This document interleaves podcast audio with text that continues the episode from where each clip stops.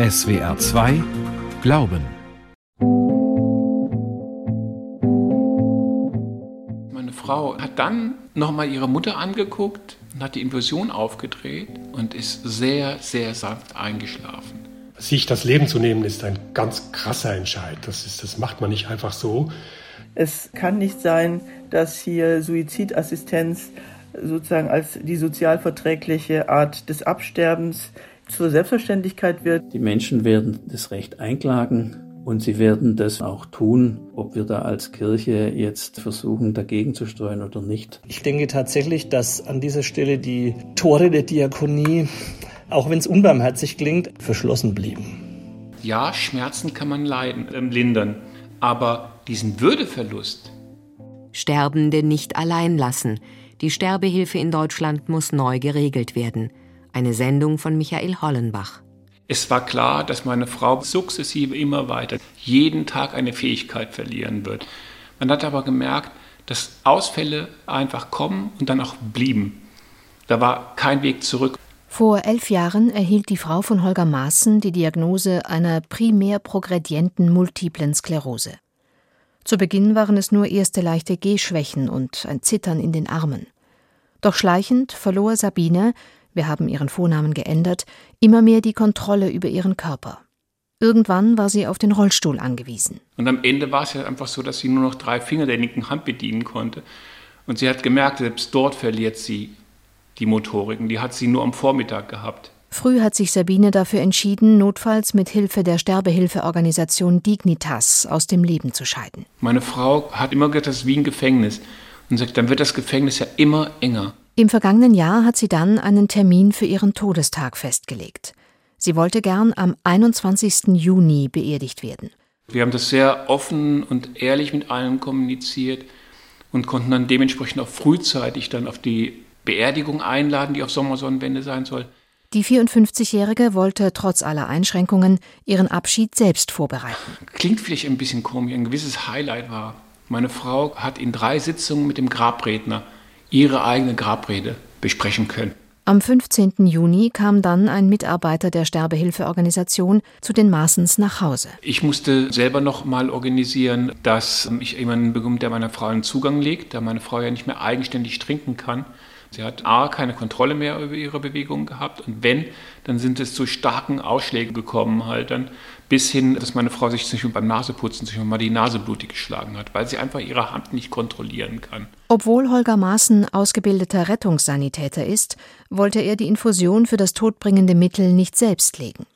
Der Sterbehelfer musste am Vormittag kommen, damit Sabine Maaßen das Rädchen des Infusionsschlauchs noch selbsttätig aufdrehen konnte. Und es war wirklich eine gelöste Atmosphäre. Bis hin, dass meine Frau noch Scherze machte und hat dann nochmal ihre Mutter angeguckt, oder ich glaube erst mich und dann ihre Mutter und dann ihre beste Freundin und hat die Infusion aufgedreht und ist sehr, sehr sanft eingeschlafen. Dann muss Holger Maaßen eine Pause machen. Zu sehr überwältigt ihn die Erinnerung. Als er fortfährt, erzählt er, dass seine Frau notfalls auch zu Dignitas in die Schweiz gefahren wäre. Aber das war in ihrem Zustand kaum noch möglich. Das war einer der Punkte, wo ich sagte, wie schön ist es, dass ich hier in meinem Lieblingssessel sitzen kann. Das ist etwas, was meiner Frau so viel auch an Kraft dann gegeben hat.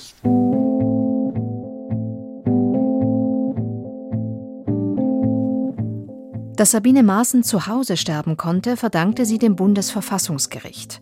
Denn das hatte am 26. Februar 2020 geurteilt, das Verbot der geschäftsmäßigen Förderung der Selbsttötung enge die Möglichkeiten des assistierten Suizids und damit die Freiheit des Einzelnen zu sehr ein. Damit sei es verfassungswidrig. Das bedeutet, seitdem ist der assistierte Suizid in Deutschland ohne strafrechtliche Folgen. Allein im vergangenen Jahr verhalfen Sterbehilfeorganisationen mehr als 350 Menschen zum Tod. Doch das Urteil des Bundesverfassungsgerichts geht weit über die Aufhebung des Verbots des organisierten assistierten Suizids hinaus. In dem Urteil heißt es Das allgemeine Persönlichkeitsrecht umfasst als Ausdruck persönlicher Autonomie ein Recht auf selbstbestimmtes Sterben. Das Recht auf selbstbestimmtes Sterben schließt die Freiheit ein, sich das Leben zu nehmen. Die Entscheidung des Einzelnen, seinem Leben entsprechend seinem Verständnis von Lebensqualität und Sinnhaftigkeit der eigenen Existenz ein Ende zu setzen, ist im Ausgangspunkt als Akt autonomer Selbstbestimmung von Staat und Gesellschaft zu respektieren. Das Urteil des Bundesverfassungsgerichts hat eigentlich die Diskussion in Deutschland ganz weit nach vorne katapultiert, gewissermaßen eigentlich also in die Avantgarde auch der niederländischen Debatte. Jean-Pierre Wils ist Professor für Philosophie und Ethik an der niederländischen Universität Nimwegen. Kürzlich hat er das Buch geschrieben Sich den Tod geben. Suizid als letzte Emanzipation.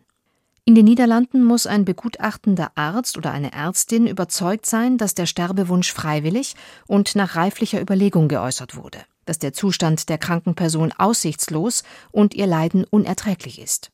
Ärztin und Patient müssen gemeinsam zu dem Schluss gelangen, dass es für die Situation keine andere annehmbare Lösung gibt.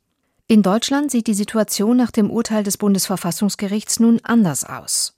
Nicht ein unerträgliches Leiden und ein nahendes Ende sind entscheidend, sondern allein der freie Wille, das eigene Leben beenden zu wollen. Also ich glaube tatsächlich, dass dieses Verfassungsgerichtsurteil deshalb so problematisch ist, weil es faktisch keine Möglichkeit mehr bietet, die Selbstbestimmung vor sich selber zu schützen. Ralf Frisch ist Theologieprofessor an der Evangelischen Hochschule Nürnberg. Und ich denke tatsächlich, dass das absolut der Geist unserer Gegenwart ist. Selbstbestimmung über alles. Und ich glaube, vor lauter Selbstbestimmungsbesoffenheit gewissermaßen werden die Schattenseiten und die Überforderungsszenarien dieser Selbstbestimmung überhaupt nicht mehr sichtbar. Aber ich glaube in der Tat, dass es Dinge gibt, die für den Menschen zu schwer sind, als dass er sie tragen könnte. Und ich glaube, dass es klüger wäre, wenn der Mensch sie deshalb unangefasst ließe. Ich weiß aber auch, dass es zur Natur des Menschen gehört, immer schon jeden möglichen Rubikon zu überschreiten und dass genau das das Problem darstellt. Auch Ulrich Lilie, Präsident der Diakonie Deutschland, kritisiert den absolut gesetzten Autonomiebegriff der Karlsruher Richter. Der Suizid dürfe nicht zum Freitod stilisiert werden. Da müssen wir auch wahnsinnig aufpassen, dass wir nicht so ein Freiheitspathos entwickeln, das dann darin seine Vollendung findet, dass ich auch selbst mein Leben beenden kann. Das Kernmerkmal des evangelischen Freiheitsverständnisses ist ja, dass es ein relationales, ein beziehungsgebundenes Freiheitsverständnis ist und immer eine Freiheit zu etwas. Doch zugleich gibt der Diakoniechef zu bedenken, aber wir haben eben auch wahrzunehmen, dass wir einen tiefen kulturellen Wandel in diesem Land haben, in dem eben nicht mehr die Mehrheit der Menschen sozusagen nach dem evangelischen Katechismus leben. Nun ist der Bundestag gefragt, eine neue Gesetzesgrundlage für den assistierten Suizid zu schaffen, die dem Urteil des Bundesverfassungsgerichtes Rechnung trägt. Der liberalste Gesetzesentwurf wird unter anderem von der FDP-Abgeordneten Katrin Helling-Pla eingebracht. Der Tenor das Recht auf einen selbstbestimmten Tod wird gesetzlich abgesichert. Sterbehilfe ist nicht strafbar und wird außerhalb des Strafrechtes geregelt. Begleitend soll ein Netz staatlich anerkannter Beratungsstellen aufgebaut werden. Wir konstruieren tatsächlich so, dass wir möchten, dass sich die Personen in der Beratungsstelle nicht in einer Prüfungssituation fühlen, sondern sich tatsächlich offen beraten lassen. Deswegen findet eine Beurteilung in den Beratungsstellen nicht statt. Die Beratung ist verpflichtend. Frühestens zehn Tage danach darf eine Ärztin oder ein Arzt das Rezept für das todbringende Medikament aufschreiben. Bei der Regelung des assistierten Suizids will Katrin Helling-Plan nicht unterscheiden, ob sich jemand wegen einer schweren und unheilbaren Krankheit das Leben nehmen will oder weil er oder sie diesen Wunsch aus der eigenen Lebensbilanz ableitet. Da ist das Bundesverfassungsgericht absolut eindeutig. Wir als Gesetzgeber dürfen sozusagen nicht die Moralkeule schwingen. Wir dürfen uns nicht über das individuelle Selbstbestimmungsrecht erheben und es besser wissen als derjenige, der aus dem Leben scheiden möchte. Einen ähnlichen Ansatz verficht auch eine andere Abgeordnetengruppe, der unter anderem die grünen Politikerin Renate Künast angehört. Deren Gesetzesentwurf differenziert allerdings. Wenn Menschen ohne eine schwere lebensbeendende Krankheit sich das Leben nehmen wollen, sollen höhere Anforderungen an die Verschreibung des Medikaments gelten. Der bislang restriktivste Entwurf stellt die Prävention und den Lebensschutz in den Mittelpunkt. Danach soll es weiterhin prinzipiell strafbar sein, Sterbehilfe regelmäßig anzubieten. Unter bestimmten Bedingungen wird sie aber nicht geahndet. Bevor es dazu kommen darf, sollen Fachärztinnen oder Psychiater zunächst begutachten, ob der Suizidwunsch frei verantwortlich und dauerhaft ist. Die Begutachtung muss zweimal im Abstand von einigen Monaten stattfinden, kann aber in der akuten Sterbephase verkürzt werden.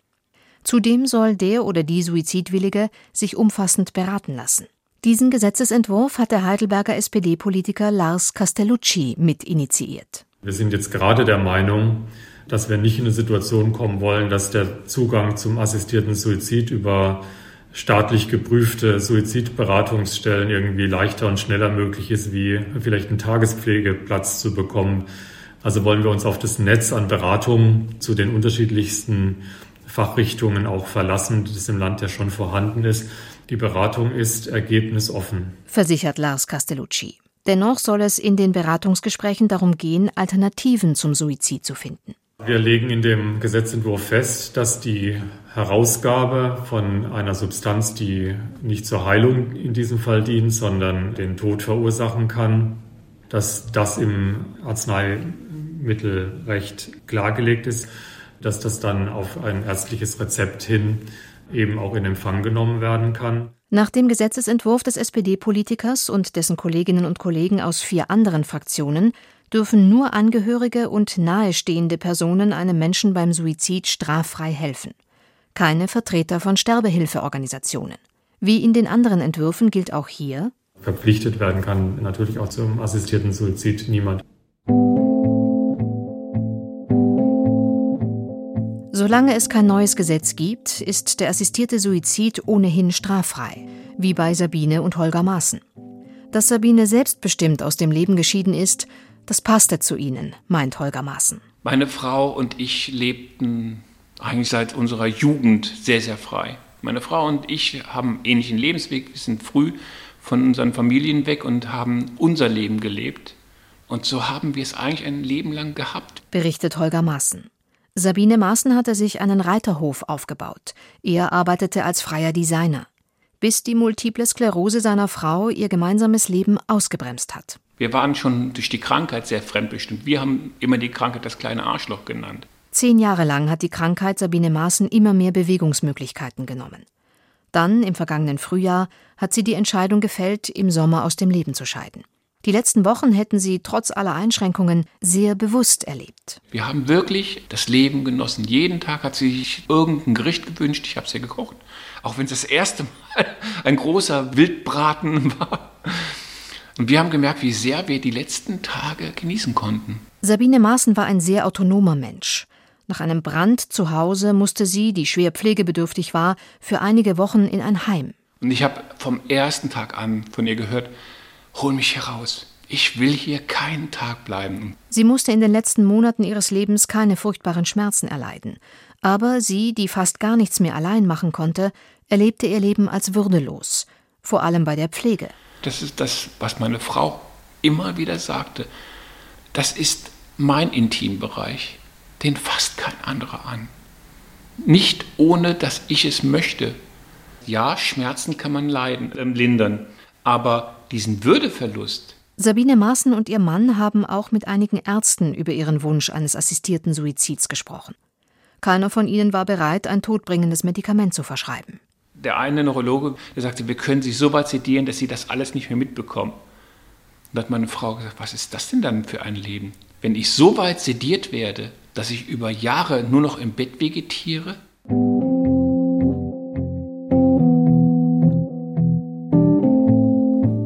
Sabine Maaßen hat selber entschieden, wann und wie sie aus dem Leben scheiden will.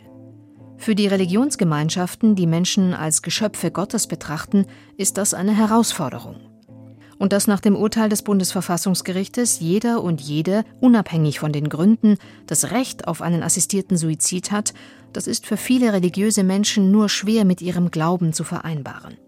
Dennoch müssen die Religionsgemeinschaften das Urteil akzeptieren.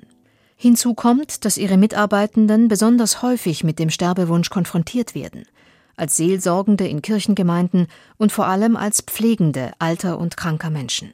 Deshalb betont Eva Maria Welskop-Deffa, Präsidentin des Deutschen Caritas-Verbandes, in jedem Fall geht es darum, einer Normalisierung der Suizidassistenz entgegenzuwirken.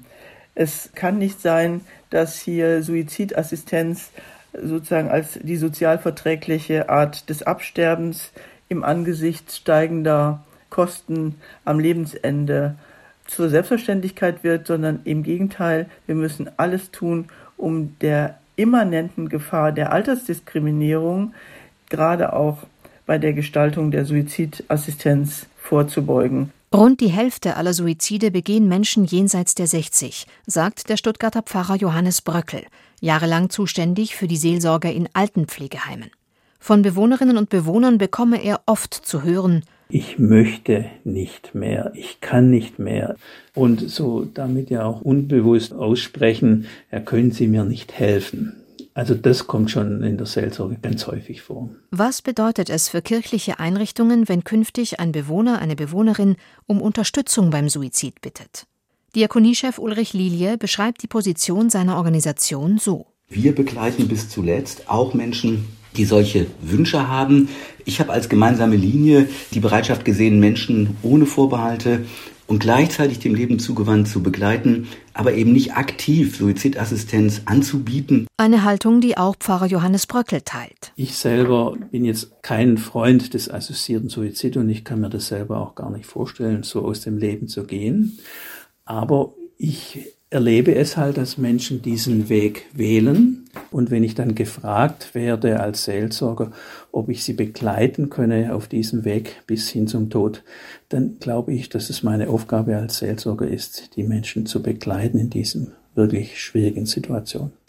Ich sehe das hochproblematisch, weil ich tatsächlich glaube, dass hier die Substanz des christlichen Glaubens bedroht sein könnte. Sagt dagegen der Nürnberger Ralf Frisch. Weil ich aus tiefster Intuition davon überzeugt bin, dass die Idee, Menschen und sei es aus Barmherzigkeit, den Tod zu geben, eine Idee ist, die mit dem christlichen Glauben tatsächlich nichts zu tun hat, denn Christus als Herr des Lebens, als Sieger über den Tod, das ist natürlich das gerade Gegenteil zu der Idee, den Tod selber zum Erlöser machen zu wollen. Und der evangelische Theologieprofessor warnt, es gibt Überzeugungen, die sehr verführerisch sind, aber es sind Überzeugungen, die möglicherweise das Wesen des christlichen Glaubens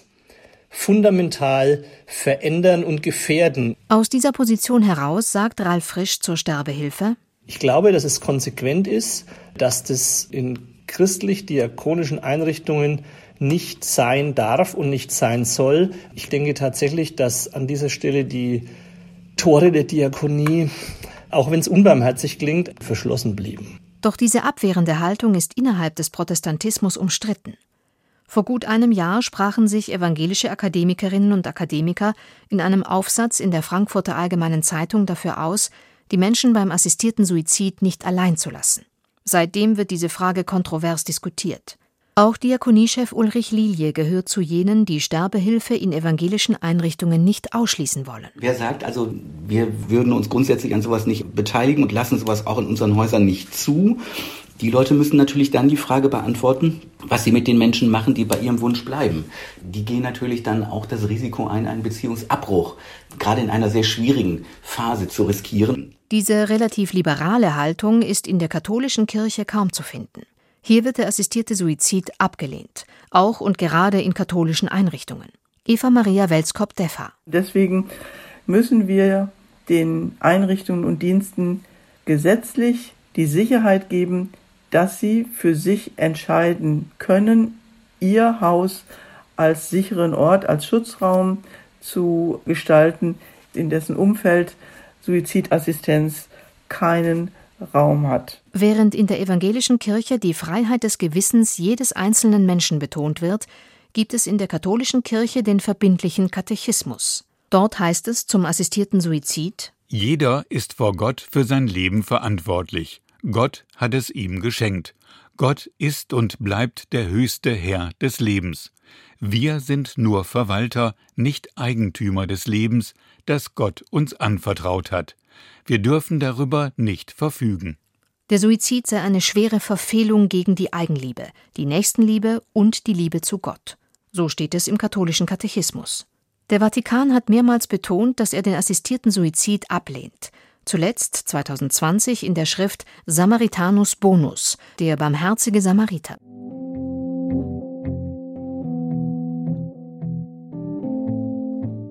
In der Schweiz debattieren Ethiker und Theologinnen schon lange, wie der assistierte Suizid zu bewerten ist. Seit fünf Jahren etwa betont die evangelisch reformierte Kirche, dass eine seelsorgerische Betreuung auch bis zum selbstgewählten Tod notwendig sei, während die katholische Kirche bei ihrem prinzipiellen Nein bleibt. Das bedeutet auch, wenn ein assistierter Suizid geschieht, verlässt der katholische Seelsorgende vorher den Raum und erteilt auch kein Sterbesakrament. Der katholische Theologieprofessor Markus Zimmermann aus Fribourg verweist auf die Vatikanschrift Samaritanus Bonus, die empfiehlt, sich dem Suizidwilligen liebevoll zuzuwenden. Dann erübrige sich dessen Sterbewunsch. So ist die Idee. Ich bin skeptisch, also das entspricht nicht meinen Erfahrungen. Der Theologe hält das für allzu optimistisch. In der Schweiz gibt es nur wenige karitative Einrichtungen. Aber dort, wo in ein kirchliches Haus auch Steuergelder fließen, darf sich die Kirche, so ein Gerichtsurteil, einem assistierten Suizid nicht verschließen. Ähnliches erwartet der Stuttgarter Pfarrer Johannes Bröckel auch in Deutschland. Das Bundesverfassungsgericht habe hier die Richtung vorgegeben. Ich bin der Meinung, die Menschen werden das Recht einklagen und sie werden das, wenn sie das selber als für richtig erkannt haben, auch tun. Ob wir da als Kirche jetzt versuchen, dagegen zu steuern oder nicht, wir können nur den Weg mitgehen, offen mit den Menschen darüber reden und auch sie darin bestärken, wenn sie spüren, dass sie vielleicht doch nicht mehr ganz so sicher sind. Diakoniechef Ulrich Lilie und Pfarrer Johannes Bröckel beobachten einen Generationswechsel in den Alters- und Pflegeheimen. Bei den heutigen Hochbetagten gäbe es noch viele, für die der Suizid, auch aus religiösen Gründen, ein Tabu sei.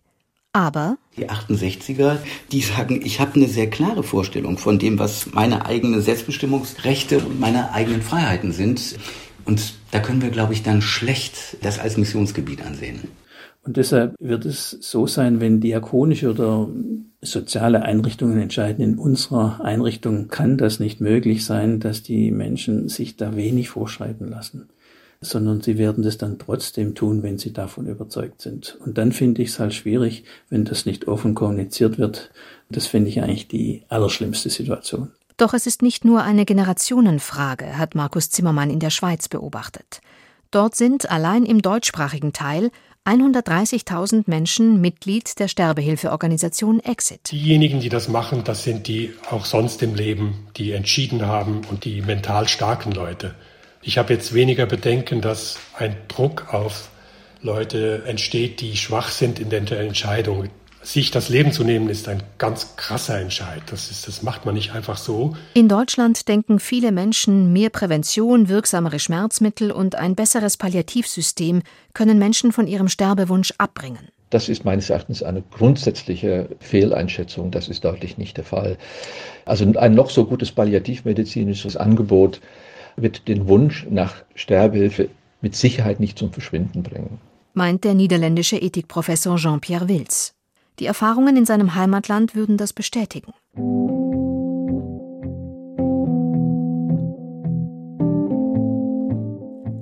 Holger Maaßen hat seine Frau beim selbstgewählten Sterben begleitet. Er und Sabine hätten diese Entscheidung, diese Ultima Ratio sehr oft und immer wieder diskutiert. Er habe sich gefragt, kann ich selber mich im Spiegel noch ansehen. Und das ist genau das, was ich allen jetzt rate, denen ich versuche, dabei zu helfen oder auch nicht zu helfen oder zu sagen, sucht euch mal nach einer anderen Möglichkeit, wie das Leben vielleicht doch weitergehen kann. Was Finaleres als den Tod gibt es nicht. Auch nach ihrem Tod frage er sich manchmal, ob der assistierte Suizid die richtige Entscheidung gewesen sei. Ganz ehrlich, wem die Gedanken nicht kommen, bei dem würde etwas nicht stimmen. Ich reflektiere immer wieder drüber. Und wenn ich irgendwie auch nur das Gefühl habe, ich müsste mit jemandem reden und egal mit wem ich rede, gerade auch mit meiner Schwiegermutter, kriege ich sofort die Antwort, über was willst du jetzt eigentlich reden? Das war doch genau das, was deine Frau wollte. In SWR 2 Glauben hörten Sie eine Sendung von Michael Hollenbach. Sterbende nicht allein lassen. Die Sterbehilfe in Deutschland muss neu geregelt werden. Sprecherin Isabelle Demey, Redaktion Nela Fichtner.